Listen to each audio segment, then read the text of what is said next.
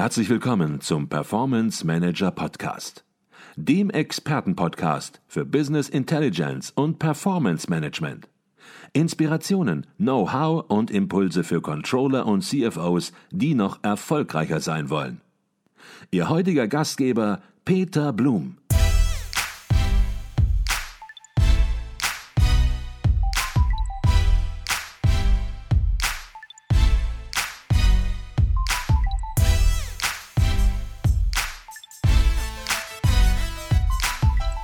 Herzlich willkommen im Performance Manager Podcast. Mein Name ist Peter Blum.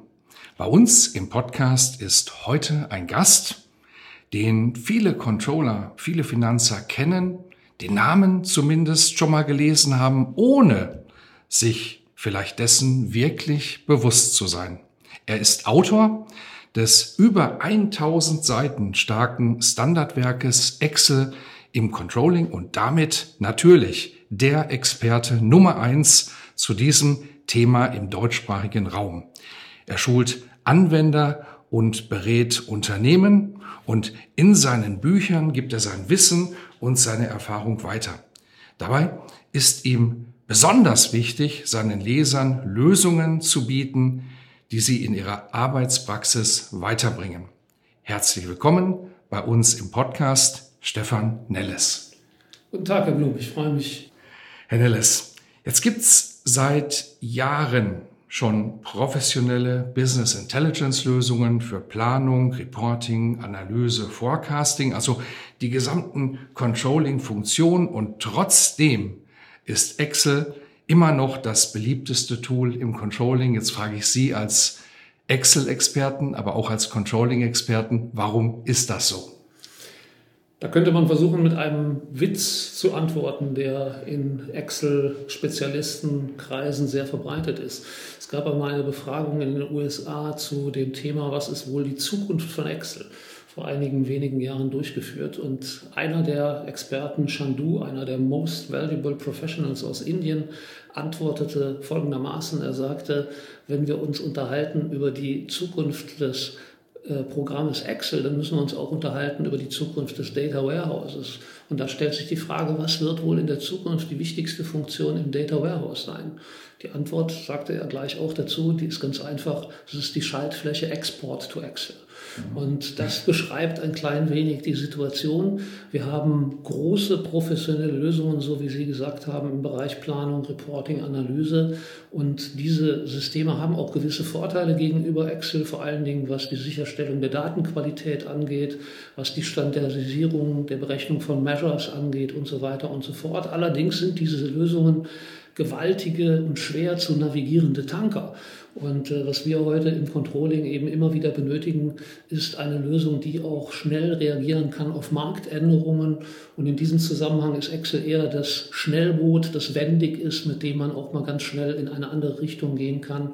Und das ist ein ganz wesentlicher Grund, warum Excel in den Unternehmen und vor allen Dingen eben im Controlling und in der Datenanalyse heute einen so hohen Stellenwert hat. Mhm.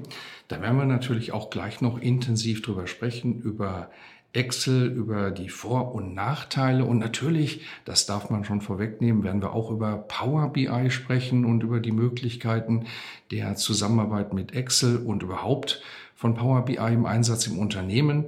Jetzt haben Sie von Veränderungen im Markt gerade gesprochen und die sind natürlich auch hervorgerufen durch die Veränderungen, ja, die sich generell in den Umfeldern momentan ergeben. Digitalisierung ist da so ein Stichwort, das so über allem steht. Vielleicht können Sie Ihre Einschätzung mal, ja, darstellen. Wie wird sich Controlling, wie wird sich die Arbeit des Controllers durch diese Veränderungen im Umfeld verändern in der Zukunft? Zunächst einmal muss man diese Veränderungen benennen und äh, vor allen Dingen eben auch die benennen im Zusammenhang mit der Arbeit mit Excel. Und da haben wir eigentlich vier Veränderungen, die sich heute bemerkbar machen. Das ist zunächst mal natürlich das Stichwort Big Data. Wir haben heute viel mehr Datenquellen, als das noch vor einigen Jahren der Fall gewesen ist. als ich mit äh, Excel im Controlling begonnen habe vor 12 oder 13 Jahren, da war es relativ üblich, dass man vielleicht aus einem System einen Datenbestand exportiert hat, um ihn dann in Excel weiter zu berechnen. Heute haben wir Zahlungssysteme, die äh, Daten liefern. Wir haben Internet of Things, haben Social Media. Alles das wird in einer gewissen Weise eben auch weiter genutzt und dann teilweise in Datenanalysen mit Excel verwendet. Das führt auch gleich zum zweiten großen Thema. Das ist eben diese neu entstandene Notwendigkeit, Datenquellen miteinander zu verknüpfen. Wie gesagt, in früheren Zeiten war es eher so, eine große Tabelle zu erzeugen und mit dieser Tabelle dann Analysen durchzuführen. Der dritte Punkt, Predictive Analytics, zu sagen, mich interessiert gar nicht so der ja, weite Blick in die Vergangenheit, die großen Datenmengen, die ich gehortet habe in großen Systemen, sondern mich interessiert vielmehr der Blick nach vorne in die nähere Zukunft, um bestimmte Entwicklungstendenzen erkennen zu können. Und der vierte Punkt, die vierte Änderung ist mit Sicherheit auch für Excel der Aspekt der Digitalisierung des Reportings. Also wir haben heute eben Unternehmen, die an unterschiedlichen Standorten auch international tätig sind und da ist es einfach nicht mehr zeitgemäß, auf alte Methoden zurückzugreifen, wie beispielsweise Reports einfach nur auf Papier zu verteilen oder die per E-Mail rumzuschicken, sondern es werden Lösungen benötigt, wo tatsächlich digitale Reports vorliegen und eben auch eine digitale Möglichkeit zur Verteilung dieser Reports vorhanden ist. Mhm. Wenn das alles die Veränderungen sind und die sind ja teilweise auch schon ja nicht nur teilweise, sondern sind massiv schon in Unternehmen angekommen und das Controlling reagiert ja hierauf auch schon, dann stellt sich natürlich die Frage, wird Excel in der Zukunft hier noch das geeignete Werkzeug sein oder andersrum gefragt, wie ist Excel auf diese Veränderungen vorbereitet? Man kann feststellen, dass es in etwa seit dem Jahre 2011, 2012 bereits eine große Veränderung in Excel gibt. In diesem Zeitraum sind zum ersten Mal zwei Werkzeuge aufgetaucht in Excel mit der Bezeichnung Power Query und Power Pivot. Man wusste zu dem Zeitpunkt damals noch gar nicht genau, was sollen diese Werkzeuge bewirken in Excel. Heute rückblickend kann man sagen, es sind die ersten SSVI-Tools in Excel gewesen, also Self-Service Business Intelligence. Und insofern sieht man also, dass Excel schon seit einigen Jahren auf diese Entwicklung vorbereitet wird. Man kann sagen, Power Query ist ein Werkzeug zum Import von Daten aus sehr unterschiedlichen Quellen und zur Datenbereinigung. Das spricht also diesen Bereich Big Data an.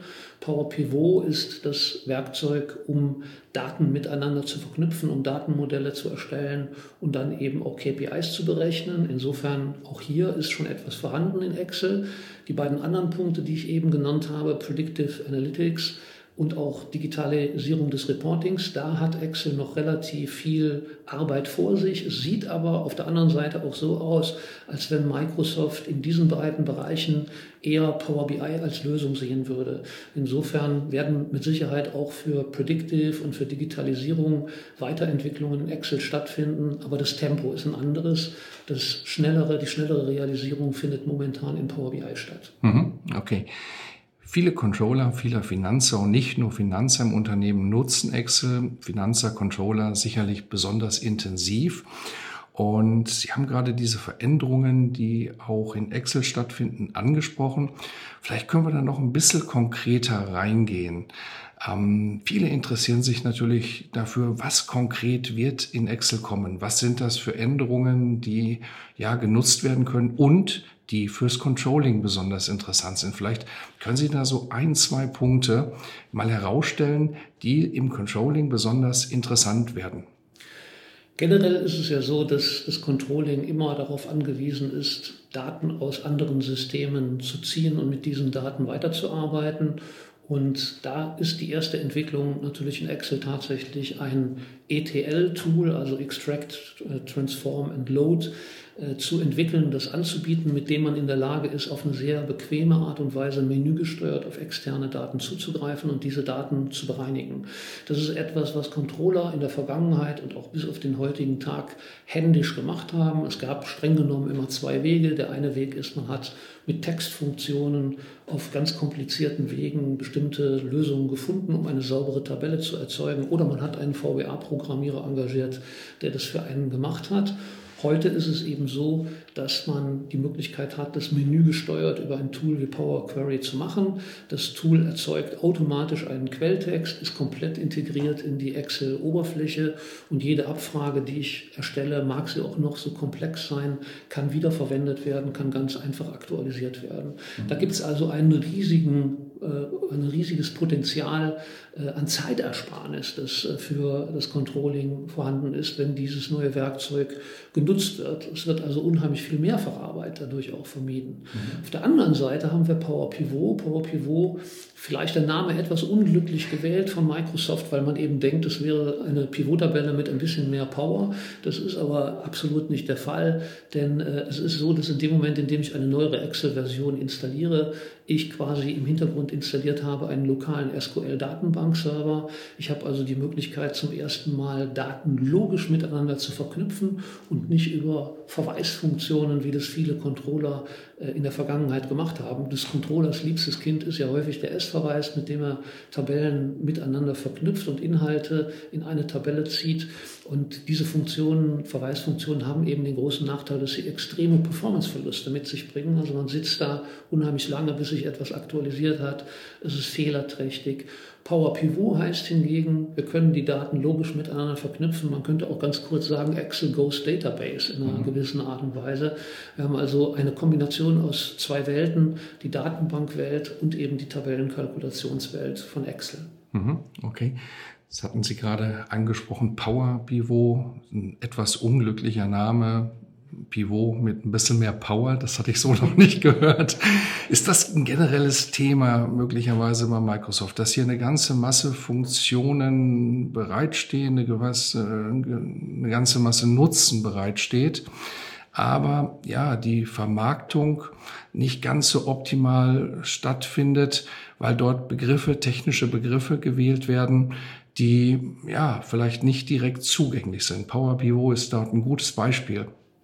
Das ist in der Tat richtig. Also, und ich denke gerade die neuen Tools, über die wir hier reden, sind ein Musterbeispiel dafür, wie so das Wording auch nach hinten losgehen kann. Also ich kann mich noch daran erinnern, in Excel in den Pivot-Tabellen gab es ja immer die berechneten Felder, die relativ ja, wenig genutzt wurden, aber auch nicht besonders leistungsstark waren. Dann gab es Power Pivot. In Power Pivot gab es dann tatsächlich etwas, das nannte man Measures. Und äh, Measures sind eben tatsächlich eine sehr leistungsstarke Funktion. Äh, eine Version später hatte man sich dann wiederum entschlossen, diese Funktion umzubenennen in berechnete Felder. Also plötzlich hieß mhm. es wieder so, wie es früher mal bei den alten Pivot-Tabellen hieß. Und Sie glauben es nicht.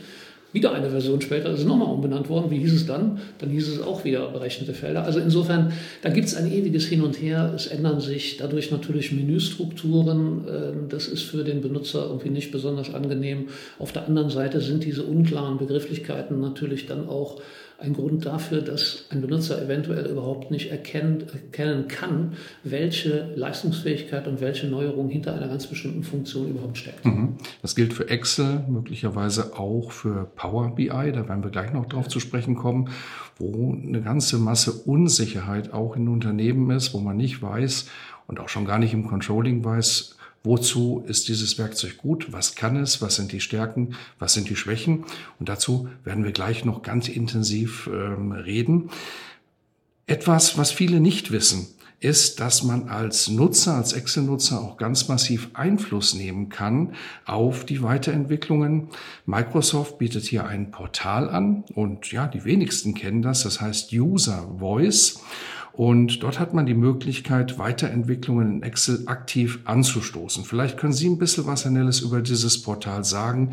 Wie sieht's konkret aus? Und was natürlich auch immer spannend ist, lässt sich da eigentlich transparent nachvollziehen, welche Nutzerideen konkret in die Nutzung einfließen von Excel? Das ist in der Tat eine spannende neue Entwicklung, weil es gibt dieses Portal office365.uservoice.com ähm, auf diesem Portal kann man Vorschläge einreichen, bezogen auf unterschiedliche Microsoft-Programme. Und das grundsätzliche Verfahren sieht dann eben so aus, dass andere Nutzer dieses Portals quasi diese Vorschläge liken können. Sie können diese Vorschläge auf diese Art und Weise unterstützen. Und wenn ein Vorschlag eine hohe Anzahl an Zustimmung erfährt, dann sieht es eben so aus, dass Microsoft solche Vorschläge gegebenenfalls bei der Entwicklung neuer Funktionen priorisiert. Das ist das grundsätzliche Verfahren. Man muss sich das eben wie ein klassisches Userforum vorstellen. Man gibt da einen Text ein, in dem man sagt, dieses und jenes ist mir aufgefallen, das fehlt im Programm oder man könnte diese und jene Funktion optimieren.